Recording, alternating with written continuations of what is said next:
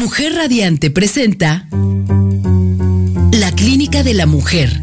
M3, Música, Mujer y Medicina. Un programa en el que la salud de la mujer es lo más importante. Aprendamos a cuidar nuestro cuerpo y salud en todas las etapas de nuestra vida. La doctora Oceania Bautista y grandes invitados nos comparten interesantes temas acompañados de música que creará el ambiente para cada momento. M3, Música, Mujer y Medicina. La prevención es la mejor medicina. Iniciamos.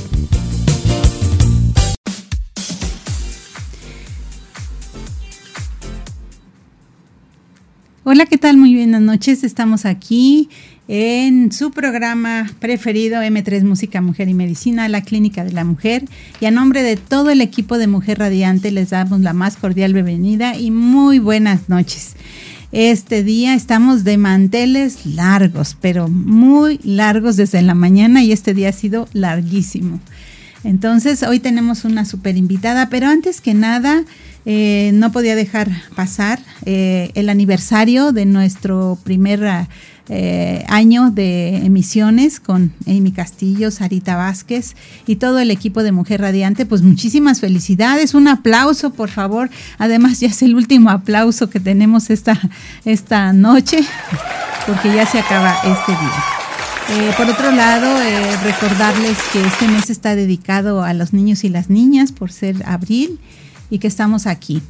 Y quisiera decirles también que hoy es el Día Internacional del Gineco Obstetra, mujeres y hombres. Así es que a todos mis compañeros, la más cordial felicitación y reconocimiento de los que nos dedicamos a la obstetricia para traer a, a buen puerto seguro a nuestros bebés y a nuestras mamás para que este binomio llegue a feliz término. A veces sí, a veces no, pero hacemos todo lo posible.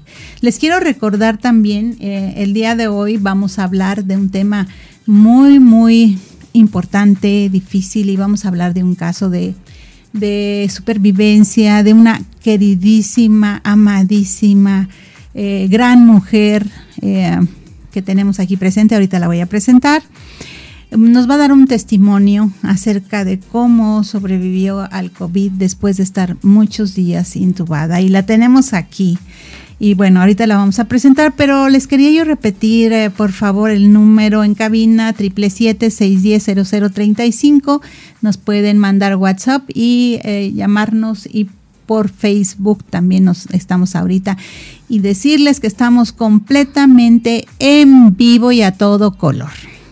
La otra parte es que también ustedes pueden, si no nos alcanzaron a escuchar en Spotify, en unos, no sé, unas 24, 48 horas, sube y pueden escuchar toda nuestra entrevista. Así es que comenzamos. Muy bien, pues estamos aquí, mi querida Norberta López Tarango, muy conocida en todo el estado de Morela como Tita. Gracias. Sí, una gran, gran jefa de enfermeras. Yo la conocí hace 10 años. Y bueno, estuvimos a punto de no volver a vernos. y pues queríamos hablar contigo. Pero, Tita, con todo cariño, ¿quién eres tú? ¿Dónde naciste? ¿Qué nos puedes decir de tu vida? Doctora, pues antes que nada agradecerle a usted y a su equipo el haberme invitado y por otro lado, aprovechar también para felicitarla a usted, porque yo sé que es una excelente profesional y que me consta porque además eh, colaboró mucho con enfermería para, para eh, eventos muy especiales. Gracias, muchas felicidades a usted y a todos los ginecos que son grandes amigos y grandes profesionales. Y que sin las enfermeras no haríamos nada, ah, tita. bueno, dicho por usted, y doctora, pues yo soy, eh, y también para la gente que nos escucha, bueno, eh, soy de Jojutla, Morelos. Nací en el, yo le digo que, que es la ciudad más importante, es en, un en una localidad de Jojutla que se llama Panchimalco. Entonces yo le digo que es Panchimalco City. Ah. Soy Norberta López Arango y desde chica eh, todo el mundo me llamó Tita. Y entonces eh, todo el mundo me conoce, la gran mayoría como Tita, porque además mi nombre, de manera general, doctora, a mí no me gusta. Ah, Pero este, y siempre se los he dicho a todo el mundo, ¿no? Siempre cuando hacía alguna presentación, alguna cosa, siempre les decía, no me digan este Norberta porque no me gusta. Pero bueno, eh, eh, esa soy yo. Y pues no sé, soy este, de alguna manera mm, egresada de la, de la Universidad Autónoma de México, de la Escuela de Enfermería.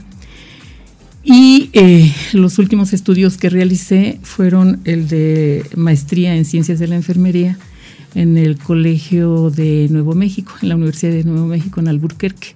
Entonces tuve la, oportunidad de estar por allá eh, en vivo año y medio y a distancia un año, pero nos tuvimos que ir porque las clases eran en, idioma y era muy difícil para nosotras el poder hacerlo, ¿no? Y de aquí de la Universidad del Estado de Morelos, donde mm, di clases durante 40 años. Y Nada más 40 años. Sí, y me siento pues muy orgullosa porque la escuela, la facultad actualmente, pues brilla por sola, ¿no? Por, por ella sola, pero sola no es hablar de de las paredes ni de nadie, sino que es de toda la gente que la conforma, empezando por, por su directora.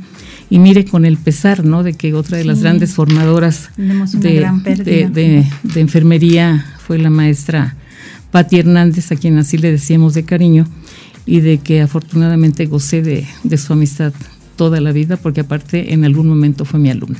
Entonces, sí, es, es un pesar, es una de las líderes de enfermería más querida, ¿no? En el sentido de formación. Entonces, doctora, pues esa soy yo. También estuve trabajando 40 años en el ISTE. Yo eh, dejé el ISTE hace 10 años con 40 años de servicio y igual ocupando diferentes puestos. De hecho, yo llegué de México del 20 de noviembre y llegué como coordinadora de enseñanza. Fui la primera coordinadora de enseñanza que tuvo el hospital y estuve 13 años ahí desarrollándome. Y estuve también colaborando con el, eh, con el licenciado Alfonso Sandoval Camuñas. me, invitó a participar como directora de, del DIF municipal. Eh, con su hermana María de la Luz Sandoval, que era directora en una época, eh, tuvo un periodo de directora de la, de la escuela en aquella época, hoy Facultad de Enfermería. Entonces, perdón, ellos son eh, grandes amigos y conocíamos nuestros trabajos. Entonces he ido ocupando ese tipo de puestos y resulta que curiosamente a una petición de la doctora Vesta Richardson. Que es nuestra madrina de este programa. Sí, y mire, no pudo tener mejores, este, no, no hubo quien le diera la, patadita más linda y elegante que ella. Eh, eh, yo me fui a trabajar al Hospital del Niño cuando se abrió al, al 100%, porque el hospital se abrió en tres etapas y llegué como coordinadora de enseñanza y después de ahí eh, estuve haciendo funciones también de, subdirectora de enfermería de ese hospital y colaboré eh, con la doctora Vesta en la Secretaría de Salud como jefa de la Unidad Estatal de Enfermería durante cinco años y medio. Entonces, de ahí me jubilo. Fíjate nada más qué gran currículum tienes. y bueno, vamos a dejar ahorita en el aire una pregunta, porque creo que después regresaste, en otras condiciones saliste. Sí. Pero ah, ahorita vamos a, para tratar de suavizar esta parte, vamos a escuchar una linda canción. Eh, esta canción se llama Alfonsina y el mar. Es una canción dedicada a Alfonsina Storni, es, eh, pues es como un himno en Argentina. Y esta canción eh, es de un suicidio de una mujer. Hay dos versiones, una que se avienta de una plataforma y otra es que se va lentamente caminando y se suicida. Y muy curioso porque ella tuvo cáncer de mama. Eh, se le diagnosticó cáncer de mama, sus padres argentinos se fueron a Suiza Ahí la gestaron y regresó, vivió con mucha pobreza, gran iniciadora y, eh, feminista, eh, luchó mucho por el voto, poetisa, maestra. Y pues bueno, se llama, le hicieron esta canción que se llama Alfonsina en el mar, ¿sí? Y el mar. Entonces vamos a oírla con mucho cariño para sensibilizarnos y ahorita no se vayan porque ahorita regresamos después de esto para continuar, ¿eh? Entonces vamos a ponernos a escuchar atentamente esta linda canción, Alfonsina y el mar.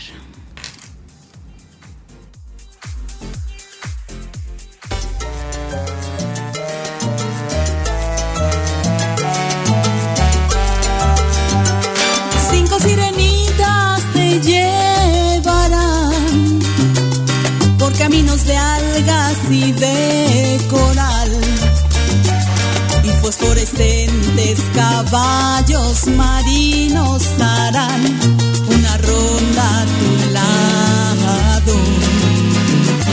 Y los habitantes del agua van a jugar pronto a tu lado. Bájame la lámpara un poco más. Déjame que duerma nodriza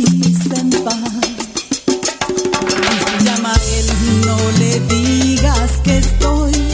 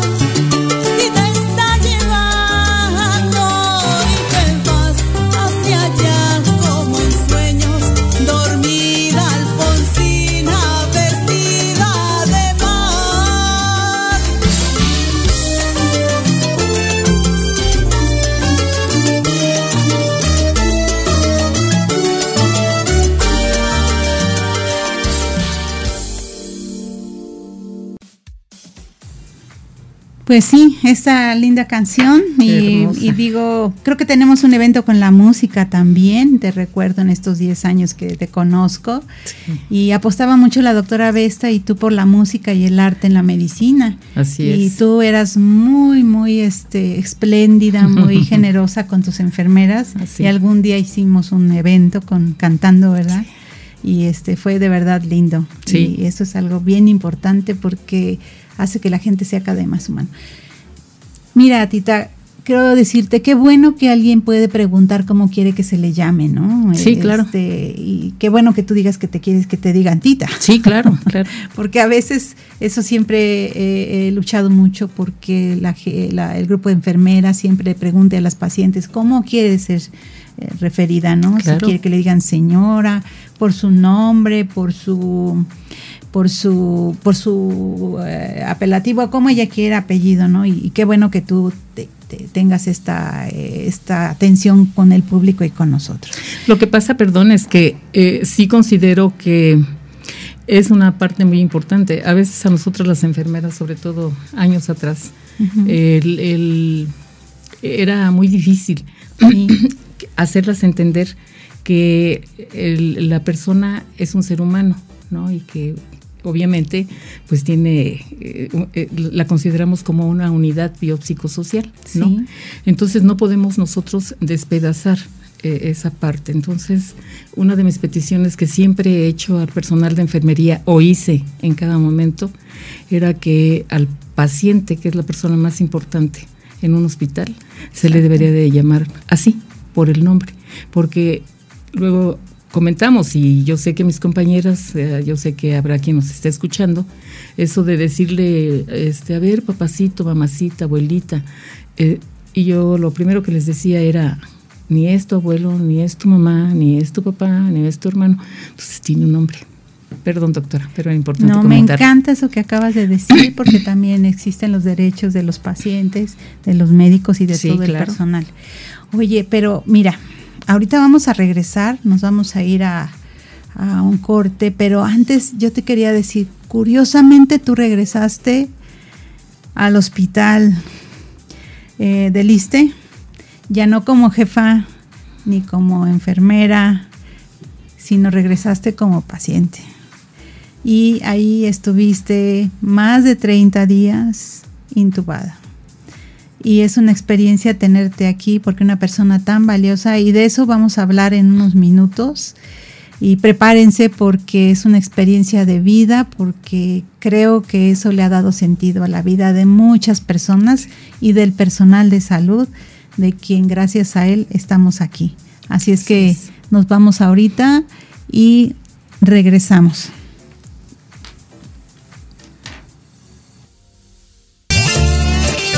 M3, Música, Mujer y Medicina. Información y música para la prevención y la salud de la mujer. Continuamos.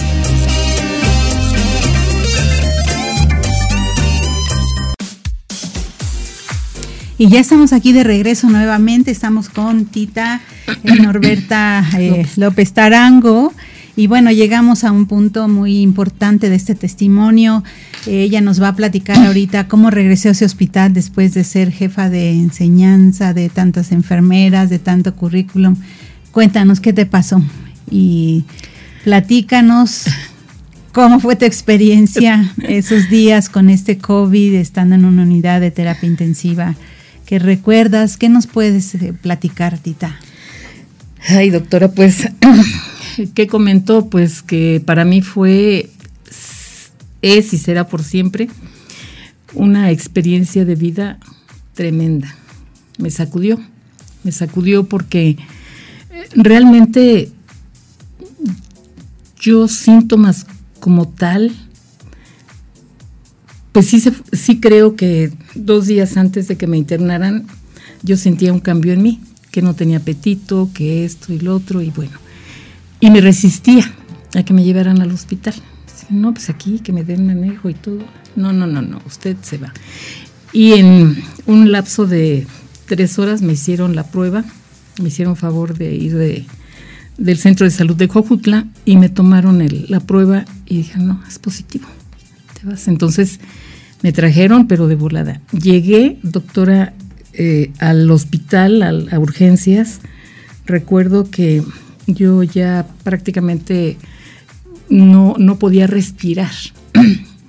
y me comentan que llegué con el 35%, ¿no? Y, y, ahí empezaron a, Y tengo que reconocer que, que la actividad profesional de los médicos y de las enfermeras en este tipo de pacientes es fundamental. Yo solamente tengo palabras de agradecimiento para los médicos y las enfermeras que me atendieron en urgencias. Creo que si el doctor de urgencias no hubiera actuado como lo hizo, con la rapidez que, tenía, dijo, necesito que me traigan tal cosa, ¿no? y, voy a querer, voy a necesitar 10 frascos. Entonces, no hay. Yo no sé cómo le hacen, pero a mí me los traen porque si no la, la maestra se me muere aquí. Los consiguieron, me trataron bien, me subieron a la terapia. Lo único que recuerdo es que yo llegué a la terapia de noche. A urgencia llegué como a las 2 de la tarde, me subieron hasta las 8 de la noche, hasta que me instalaron todo, ¿no? No pueden subir a la terapia si no llevan esto, si no llevan lo otro. Y resulta que llegué de noche y de noche salí. Yo nunca vi la luz en la unidad de cuidados intensivos. Nunca, nunca. Si, si me tienen que llevar o si yo voy a la terapia, voy a, por instinto, voy a tratar de reconocer en qué cubículo estuve. Pero fue un momento tremendo porque a partir de ahí yo me perdí. Ya, ya no supe nada de mí hasta el día, un día antes de que me dieran de, alta de la terapia. La situación en cuanto a atención, yo no me puedo quejar. A mí me dieron una atención mm, pues muy,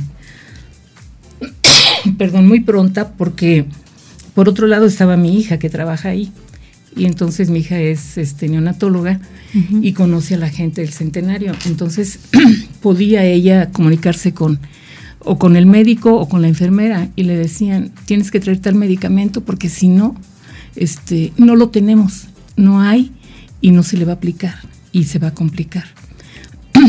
eso yo se los agradezco a los médicos y a las enfermeras porque le pedían el medicamento, los medicamentos a mi hija y mi hija tenía que ver cómo los conseguía y se los tenía que llevar para que yo no perdiera tratamiento.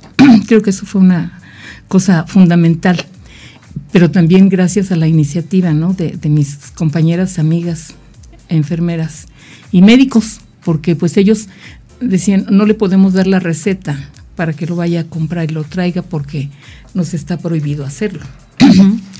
y bueno, es razonable, porque sí es cierto que ha habido gente que, yo pude haber dicho, no, sí, cómpralo, presenta la receta, y cuando ya o me muero o, vivo, este, dile al hospital que te tiene que pagar. Y hay gente que ha demandado. no, entonces también eso es justificable. Pero gracias a Dios me, pudieron estar dando. Una de las cosas que yo este, tengo que reconocer, doctora, es que había un medicamento que no lo recuerdo, que era únicamente de dos dosis. Y entonces le dijeron a mi hija, si no traes ese medicamento, la verdad se rompe todo y no vamos a poder hacer más. Lo buscó mi hija en México con sus amigos médicos, eh, con los laboratorios, bueno, nadie daba por el medicamento. Entonces ya una amiga mía del, del niño dijo, pues voy a ir a tal clínica. Y entonces ya llegó a la clínica y habló con el, con el dueño de la clínica, que también es médico, y que curiosamente eh, fue mi compañero en la primaria, la secundaria, y seguimos siendo grandes amigos. Entonces le dijo, oiga doctor, me dijo, sí estoy enterado. ¿Qué se necesita? Dijo, tal cosa, ten, llévate las dos cajas. Le dijo, no, es que nada más necesito dos dosis, tú llévatela. ¿no? Dice, ¿cómo crees? Eh, le pasa algo a mi amiga, yo no me voy a sentir contento, ¿no? Y estoy por regresar con él porque no he podido ir con toda la gente en presencia para alguna situación que ya después contaré. Entonces, yo de pronto escuché que dijeron, hay que hacerle la traqueostomía, y hay que hacerle la tráqueo y hay que hacerle la tráqueo. Ahí sí recuerdo que yo me defendía, que yo decía que no, y que no, y que no. Entonces todo el mundo, doctora, es que tu mamá no quiere. Entonces no podemos hacer algo en contra de lo que ella no quiera. Dijo, no, sí, háganlo. Y no, y no, y todo el mundo decía, no, pues es la maestra, ¿cómo? No, no le vamos a, no, si la maestra no quiere, no, pues se va a morir. Entonces la necesita. Y precisamente su madrina de, de, su programa, de nuestro programa Este, me hizo una llamada, me hizo una llamada eh, eh, Italia le pidió que me hablara y que me convenciera. Le digo a la doctora, me dio una conferencia de la importancia del atraqueo y me la hicieron. Y entonces, curiosamente, después del atraqueo, casi inmediatamente me dieron de alta. Pero me tenían que pasar a la terapia intermedia y dijeron, no, este, los médicos le aconsejaron a mi hija, si tienen oportunidad y la facilidad para instalarle una un hospitalito, una, un cuarto de hospital en su casa, mejor, porque estoy aquí por lo mismo, ¿no? De medicamentos y eso. Y así fue, doctora, me instalaron un, cuarto de, hospital en la casa de ustedes. Gracias. Y, y, me llevaron con enfermera 24 horas al día, este, experiencias como que la enfermera que me cuidó la primera noche, la segunda noche dijo, la maestra se va a morir. Dice, porque yo la veía tan mal, tan mal, yo decía, se me va a morir, se me va a morir y qué voy a hacer. Pero doctora, yo escuchaba antes, cuando estaba internada con, el tubo, yo escuchaba todo lo que decían. Entonces ahora he pensado en tantas cosas, ¿no? Porque mm, con toda y sedación uno escucha perfectamente bien. Fue el padre a verme lo dejaron entrar y fue a verme y me dijo, Dios te escucha, Dios está contigo. Fíjate. Recuerdo perfectamente bien y al mes de que yo salí, el doctor, el padre murió de COVID. Y, él fue y me dio la bendición y, y muchas cosas. Y él decía, te está escuchando. Piensa que te está escuchando, pero ya hemos platicado en las oraciones con él para que te deje vivir y, y porque tienes que hacer todavía muchas cosas. Es terrible, doctora, pero sí escucha uno todo. Y el padre me, dijo un día, es que se dice, ¿no? Se dice que los muertos incluso todavía pasan casi 24 horas que ellos siguen escuchando cuando ya están ahí. Yo dije, pues si eso es, yo sí sentí que me morí y, y, y, porque sí, doctora, uno lo ve, yo tuve muchas alucinaciones, muchísimas alusiones, unas las he anotado por el grado de importancia que tiene, claro. ¿no? Pero, pero sí creo que se necesita también alguien decía que entre los pasillos decía, no, la maestra va a salir porque la maestra es bien tremenda y, la maestra tiene mucha fortaleza y la maestra va a salir. Y, bueno, había, me mandaron un equipo de, el equipo de rehabilitación, todavía estando internada, y los médicos decían, no, pues ya no hay nada que ofrecerle a la maestra, la maestra ya no tenemos nada que ofrecer. Doctora, pues aquí estoy. y es una experiencia que viví en muchas cosas. Voy a hacer una conferencia para dárselas a las enfermeras, para hablar sobre las intervenciones de enfermería en los pacientes de COVID. ¿Te estás preparando ya? Sí, sí, y se las pienso dar en un evento de enfermería porque sí necesitan ellas saber también. Estar del otro lado, ¿verdad? Yo tengo recuerdos, recuerdos que también lo entiendo, doctora. Y lo único que tengo para todos es bendiciones y agradecimiento pero yo estuve con dos escaras tremendas de las piernas, de las piernas, y bueno, nadie ha dicho que el cambio de, el cambio, por ejemplo, de, postura, de postura es cada dos horas. Todo el mundo lo tomamos así, incluso mis, mis amigos médicos dicen cambio de posición cada dos horas. No, eso no está. Algún trabajo en España se hizo muy importante sobre esto y ahí mismo se dice, no hay eh, depende, de, depende de muchas cosas para que el paciente pueda ser movilizado de manera casi constante. Pero también entiendo algo muy fuerte, doctora, que es mi gran pena por enfermería. Porque bueno, usted me conoce y sabe que siempre me ha importado este, el, el ver que las enfermeras tengan una mejor calidad de vida lamentablemente en estos momentos es muy difícil para ellas porque han tenido hasta recientemente, bueno, no recientemente, hace unos meses hubo un déficit de 39 enfermeras en 24 horas, precisamente por problemas de COVID, ¿no? De contaminación, que gracias a Dios no murieron, ¿no? Pero, pero, pero hay falta de personal de enfermería. No hay personal de enfermería suficiente, suficiente y creo que en el área médica también porque hemos perdido muchos compañeros y muchas compañeras en todas las áreas, doctora. Y yo le doy gracias a Dios el haberme permitido estar platicando con usted. Ay, no, pues es un gusto de veras porque estuvimos a punto de no verte. Y bueno, resumiendo, fíjate en el estado crítico en el que llegaste con esa oximetría que tú mencionas, prácticamente estabas ya sin oxígeno, eh, con una obstrucción muy intensa. Pulmonar muy fuerte. Y yo creo que también cuando el personal médico nos enfermamos, a veces somos, no es lo mismo estar viendo los toros que estar en el, en el ruedo. Y creo que esto es algo importante porque los médicos a veces y el personal no, no estamos dentro de sentirnos como pacientes, ¿no? Y, qué intervenciones tan importantes como esta mujer, la doctora Vesta, que te logra convencer de intubarte, que había una resistencia y de este sacerdote también médico de almas que te, que te hace esta, esta parte tan importante.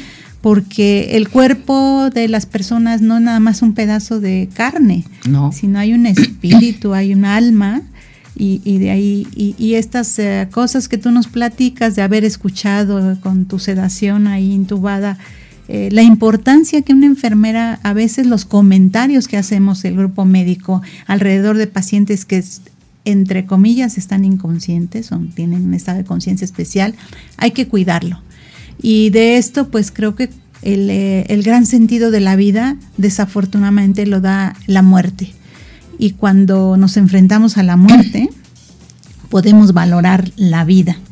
Y mira que después de tantos estudios y cargos, te tocó estar del otro lado, ¿no? O sea, Muchas, eh, yo conozco mucha gente después de, del COVID que pues regresa a sus casas, pero no regresa en buenas condiciones. Hasta la fecha mucha gente no puede caminar, no puede respirar, vive dependiendo de, del oxígeno, las secuelas que tienen por las venopunciones, la traqueostomía, como tú nos dices, esta estancia tan prolongada de, estas úlceras de, cúbito por estar en una, en una posición pues también este, es importante la rehabilitación, sí. que de lo que tú estás hablando y donde forma gran parte del, personal, desde el fisioterapeuta, el, este, el rehabilitador pulmonar, ¿no? Este, el rehabilitador físico. Yo tuve todo un equipo, doctora, durante el, ¿qué le digo? Un año. Yo acabo de soltar prácticamente, pero sigo con terapia. Quiero decirle que una de las secuelas muy fuertes fue precisamente esa, el de no caminar. Entonces, de pronto, un día tratando desesperada, se soltó la pierna izquierda, pero la derecha no. Aquí nos vamos a quedar porque en este episodio donde cuando alguien pierde la movilidad aparte de la oxigenación y la respiración, sí. Y nos vamos a un corte y regresamos. No se vayan. Estamos con un testimonio de supervivencia del COVID y una gran amiga nuestra, la maestra Tita. Gracias.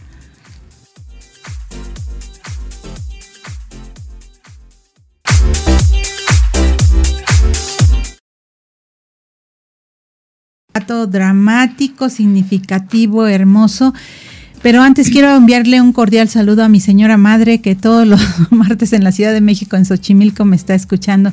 Mamá, te amo, gracias por ser mi mamá, te doy gracias por darme la vida. Y también a gente de Durango, de Suiza, Alemania y de varios países que nos han escrito. Y del estado de Morelos, ¿verdad? Porque eres muy querida en este estado. bueno, pues estábamos ahorita concluyendo acerca de estas cosas y tan difíciles de esta pandemia que tal vez nos salvamos del COVID, pero todavía no termina la pandemia y seguimos siendo víctimas de pues de todos los fenómenos que ocurren económicos, de violencia, de emocionales que tenemos ahorita, pero que nos hacen reflexionar y ver esta parte, ¿no? Llevo pues sí, cuando confronta uno la muerte o aprende uno cuando se muere un familiar, hay un duelo, pero después uno se da cuenta que uno está vivo y que tiene uno que seguir adelante, la vida continúa. Y bueno, sí, realmente el sistema de educativo y de salud se colapsó en muchas partes del mundo y, especialmente en México. El número de, médicos, enfermeras, eh, paramédicos de, no fue suficiente. Y hay que aprender de esta parte. Yo siempre digo, hay que ir con lo que hay, porque si corremos a los que tenemos, pues no hacemos nada, entonces mejor hay que capacitar, sensibilizar, pero sí hacer una presión para que pues existan mejores salarios, mejores condiciones, eh, para que la, salud de todos los mexicanos y las mexicanas pues sea positivo. Eh, Tita, con todo tu corazón, porque yo sé que mucha gente te está escuchando, muchas enfermeras, gente que tú has salvado, eh, con toda esta eh, envergadura tan grande que tú tienes, con ese gran corazón, ¿qué aprendiste? Como enfermera, como mujer, como madre, como abuela, ¿qué aprendiste de este encuentro con la muerte? Que no hay nada más importante que la familia. Fíjate. Que no hay nada más importante que la familia. Yo quiero comentarle que eh, en mi vida en mi vida este, personal, ¿no? Pues era dejar a los hijos, era dejar a los hijos para buscar una situación de mejor calidad de vida. Y como yo lo viví, yo siempre he luchado porque las enfermeras en el, en el Estado y, hemos hecho cosas que han sido a nivel nacional, afortunadamente que tuve la oportunidad de participar con, con nivel nacional se hicieron grandes cosas, pero no lograron, eh, no lograron consolidarse por muchas cosas, ¿no? Y por otro lado, como, como persona, pues eso que, dejaba yo a los hijos y que después, cuando uno se enfrasca con, con la cuestión del trabajo y que uno no, no tiene tiempo, porque yo me hice adicta al trabajo, al trabajo. Entonces, pero era por eso, porque yo tenía una familia, ¿no? Que, tenía yo que apoyar desde mi mamá, mis hermanos y este y después mis hijos, ¿no? Porque yo ah, soy eh, viuda, por decirlo de alguna manera, pero me gusta decir que soy soltera. Entonces, no, no, ya no existe la viudez, existe la soltería. Yo sé, yo sé. Tampoco divorciadas, sino solteras. Claro. Y libres. Y libres. Mira, este, el señor Salinas está riendo porque... libres de pensamiento y acción. Entonces aprendí que es muy importante yo siempre he comentado que todos los profesionales y en especial las enfermeras, porque a ellas... Y enfermeros, ¿verdad? Y enfermeros, perdón. A enfermeras y enfermeros, yo siempre he dicho que todos tienen derecho a ser ambiciosos, porque todos tienen derecho a, a tener una mejor calidad de vida. Lo único que no está permitido es que uno le ponga el pie a la persona para que no avance. Entonces, si tú no puedes avanzar, pues que los demás avancen. Y en enfermería esa era una de mis grandes situaciones, ¿no? Al grado de que tuvimos eh, un ejemplo real. Un día me senté con la doctora Richardson y le dije, doctora, eh, yo creo que estamos tan preocupados por darles técnicas a las enfermeras y este tipo de cosas, pero no hemos pensado en la parte emocional. Y quiero decirle que la doctora hizo una gestión tan importante con el gobierno que dimos un curso de, pues este, le voy a llamar de humanización, se me fue el nombre en este momento, pero vino una excelente eh, persona de la Ciudad de México, Elizabeth Durán, y nos dio un curso en todo el estado a todas las enfermeras y enfermeros. Se gastó una buena lana la Secretaría, pero logró logramos, por lo menos, que la enfermera y el enfermero pudiera introyectar su propio sentir para saber que, pero hay tantas cosas, doctora, tantas cosas. se, hizo, por hacer. se hizo un diagnóstico que le comentaba yo a, las autoridades. Difícilmente vamos a poder cubrir todo esto, pero todo tiene que ver con lo que gano. Sí. Con el cansancio que tengo. Yo diría, este, no es gasto, no es gastarse la lana, es invertir. Ah, sí, claro. Y, digo, yo percibo ahorita de lo que tú me dices. Uno, la importancia de la familia que es básico que tú recuperaste, porque a veces, sobre todo la gente que en algún momento hemos estado en las instituciones, olvidamos a la familia sí, claro. y no le damos ese espacio. Y la otra parte es que yo estoy escuchando de parte tuya esta gran ventana de oportunidad de hacer una reflexión con tu experiencia académica, tu experiencia y la experiencia con la muerte para seguir apartando, aportando cosas a la enfermería. Sí, claro. Y al sistema médico. Y no sé, estás preparando un trabajo y creo que este va a ser de gran utilidad. Pero también aprovecho para saludar a Ileana Bistrain, que nos está escuchando en el Estado de México, que me está escribiendo porque dice que no ha podido. Denle like, por favor, a Facebook. Este, y este y sugiéranos cosas, y, pero nos está escuchando desde el Estado de México y dice que está excelente el programa y dice que muy bonita conducción. Yo lo sé. Y la confianza que usted da para que uno pueda transmitir las situaciones. Tita, resumiendo estas dos cosas que dices de la familia, que yo sí creo en la familia y además pues hay diferentes tipos de familias. Ah, sí, claro. Eh, aparte de esto, de seguir aportando en tu experiencia desde el otro lado de la barrera, ¿no? Este respeto, a mí me parece interesantísimo. A veces no estamos conscientes de que el paciente está vulnerable y no sabemos en qué estado de conciencia esté. No hay bromas. Ya lo platicamos el otro día cuando hablamos de secretos de quirófano, que aquí estuvimos tres cirujanas. De, de, que a veces tenemos que ser muy respetuosos. Y creo que el respeto es fundamental para cualquier tipo de relación de persona a persona, de médico paciente, eh, de esposo a esposa, bueno, ex divorciados, ex hijos, todo. Eso es básico, ¿no? ¿Qué otra cosa aprendiste de, y qué quieres hacer? Pues por un lado, el, darle, pues eso, la continuidad a mi familia, porque por muchos años trabajé eh, de manera global, 50 años, doctora, de manera global de manera global. Entonces, medio sí, entonces eh, recuperar eh, todo eso que en algún momento perdí por porque no podía llegar, por el trabajo, por usted mejor que nadie lo sabe, todo lo que le dedicábamos de tiempo, porque no había un momento en el que no pudiéramos estar resolviendo alguna situación. Entonces aprendí que, que uno tiene que, que estar más con la familia, y eso lo, lo, estamos haciendo ya. No lo podíamos hacer por lo de la pandemia, Hoy sí, nos estamos reuniendo hermanos y, hijos, ¿no? Nada más. Y con esos tenemos, somos un batallón. Y hoy por hoy eh, yo le digo a Dios todos los días que, que cuide a toda mi familia y que ponga atención mucho sobre mis nietos que tanto amo. Tengo dos nietecitos que son para mí, eh, creo que ellos, en ellos estoy reflejándome cuando yo no tuve la situación de estar el tiempo con mis hijos, ¿no? Y aunque no estoy con los niños las 24 horas del día, el tiempo que, que estoy con ellos, pues es para disfrutarlos.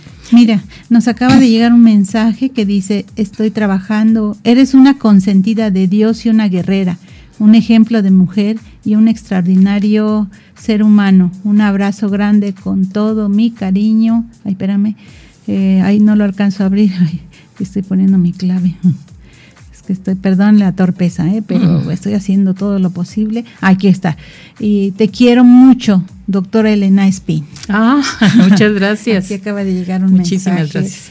Entonces, eh, realmente es eso, la, la unión. Y si Dios me permite, yo no sé, todo el mundo dice, es que Dios te dejó porque tienes, debes de tener una misión muy importante, porque pocos somos los casos que estamos, que liberamos COVID en estas circunstancias. Y yo pienso que, pues siempre he sido mm, enfermera por convicción y maestra por pasión. Ah, eso es muy bonito. Entonces, yo sí creo que, en cuanto ya esté al 100, eh, voy a terminar un trabajo que tenemos a nivel federal que todavía no se consolida porque el estado de Morelos y otros cinco estados no han podido mandar la biografía de enfermería. Yo me mandan decir, ya, éntrale, ya, trabájale, pero pues no podía ni manejar la mano. Entonces. Pero ahora vienes manejando súper bien y ah, vienes caminando. Sí, manejo carro. tocaste un punto muy importante y, la enfermería pediátrica. Ah. Y mira, mm, nosotros siempre estamos apostando por los niños porque es el futuro. Y ¿Qué es ser enfermera pediátrica? Mm, olvidémonos del especialista, sino la enfermera que atiende niños.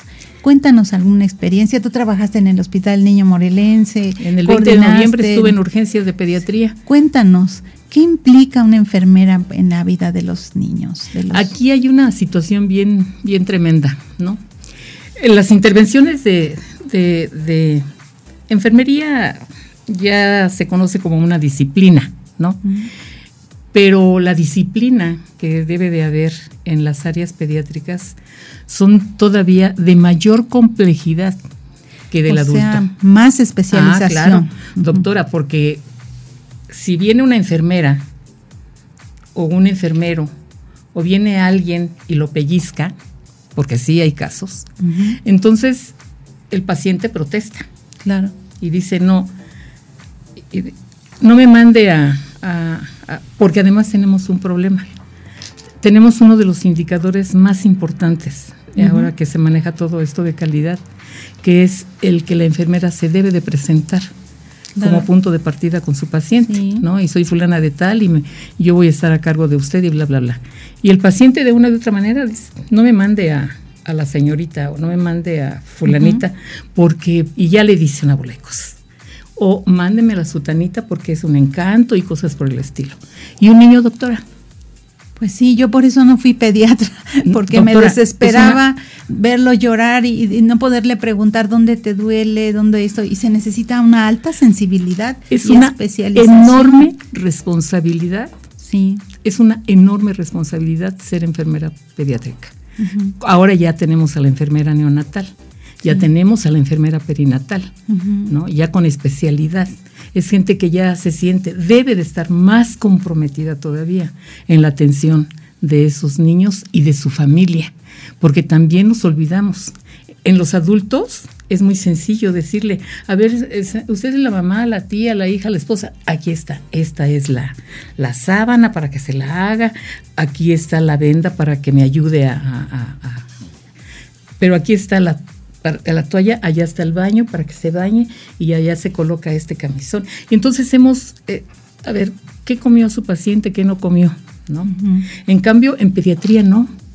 En pediatría nosotros somos bueno, las enfermeras pediátricas son las que tienen esa enorme responsabilidad de cubrir hasta cierto punto el mayor de los derechos del niño, ¿no? Claro, sí. Entonces, hay que aprender a respetar a los niños, porque los niños son la imagen de la sociedad futura.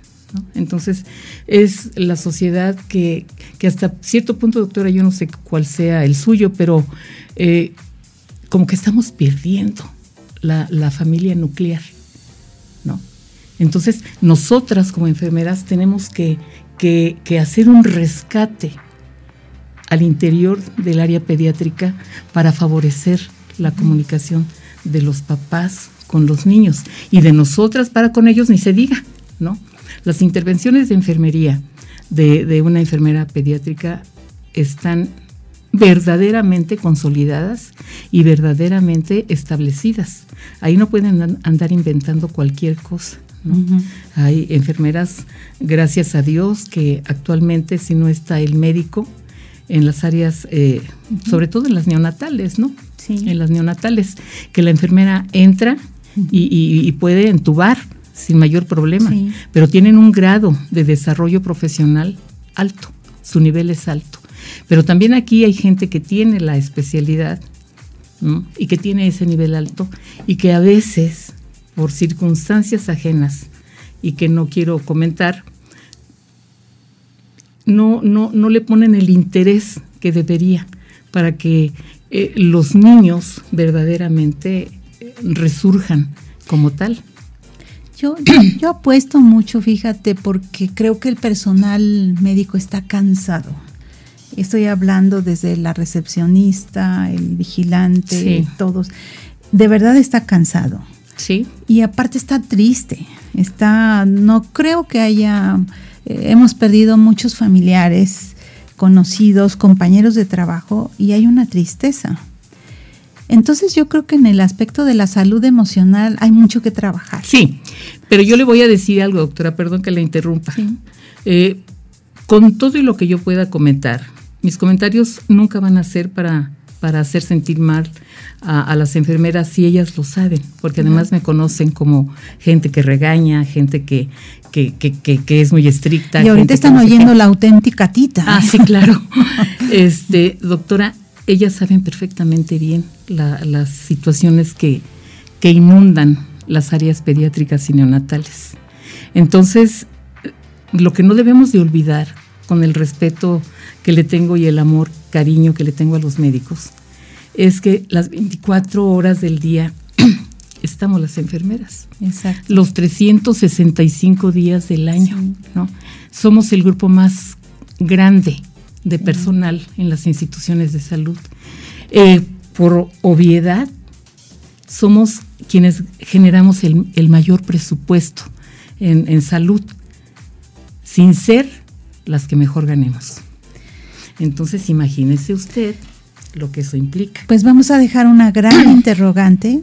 De verdad, yo este programa lo hice a propósito porque yo sé que mucha gente está pendiente de, de ti, Tita. Ay, muchas gracias. Porque quería saber de ti, tiene un gran recuerdo y saber que estás nuevamente con esa fuerza, para mí es muy importante. Y por otro lado, hacerle un homenaje a todo el personal médico y, y, que, y paramédico también, pero especialmente a las enfermeras. Claro. Mira, cuando se detona un código mater, eh, para los que no, estén acostumbrados, es cuando se prende una chicharra, una alarma y se grita que hay una mujer en peligro. Esa mujer es la más importante de cualquier lugar. Ah, claro. Claro. Y en ese momento un grupo de enfermeras corre, sabe exactamente lo que tiene que hacer. Sí. Hacia en el en el código mater sabe, nosotros como médicos lo único que pedimos, a veces yo extiendo mi mano y la enfermera me da lo que yo necesito. Claro. Yo le repito y ella me repite lo que está dando y es una coordinación. En ese momento no hay si me caes bien, si me caes mal, si nada. En ese momento lo importante es la vida de esa mujer o de ese bebé. Claro. Y en ese momento, eh, si no fuera por ustedes, de verdad no sé qué haríamos. Se cuentan los minutos, los segundos. Tita, se nos está yendo el tiempo. Eh, ya no me quiero ir Llegué y no quería llegar y ahora ya no me quiero ir. ir doctora. Este, ya hasta me quiero quedar, pero el señor Salinas ya tiene sueño. ya, está viviendo pero estamos terminando muy bien este aniversario de este gran programa, de este gran esfuerzo que nació durante una pandemia, se está pariendo durante una pandemia y está firme. Eh, agradezco mucho de verdad esta que aceptaras esta invitación tan cálida, tan cordial. Sé que mucha gente está, muchos hospitales te están escuchando, enfermeras, médicos, porque te queremos, te queremos y a muchas enfermeras las amamos, a mi tía eh, Carmela Bautista también y eh, a muchos grupos de enfermeras. Mi mamá fue recepcionista. Y bueno, no nos queda otra más que desearles a todos muy bonita noche. Disfruten del calor, de la naturaleza, respetémosla y nos vemos el próximo programa porque vamos a hablar de depresión y suicidio en los niños. Excelente. Sí. Pues hasta la próxima, Tita. Te amo profundamente y al grupo de enfermería lo respeto. Yo sin ellos no sería una buena doctora. Doctora, pues yo vuelvo a repetir lo que dije en un principio yo me siento muy halagada de que me haya invitado. Es prácticamente mi primera presentación en público. Es, le agradezco de verdad, la felicito por ser una gineco. ¿Para qué digo la palabra si no quiero este, verme bárbara, bárbara? Pero nunca voy a olvidar también el apoyo que usted me dio con las enfermeras en su momento y que segura estoy que en fechas próximas la deben de retomar también para, para este tipo de situaciones. Muchas gracias a usted y a su equipo. Me encanta eh, verla, escucharla y además con mucha cordialidad. Me hizo sentir en confianza y me sentí mejor que en mi casa. Eso es todo por esta noche. Nos despedimos, les mandamos un fuerte abrazo. Acuérdense, tiene un amigo a la derecha, a la izquierda, crúcenlos y abrácense con sus brazos. Hasta la próxima. Nos vemos el martes.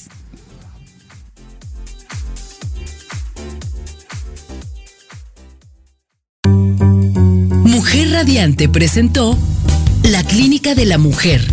M3, Música, Mujer y Medicina.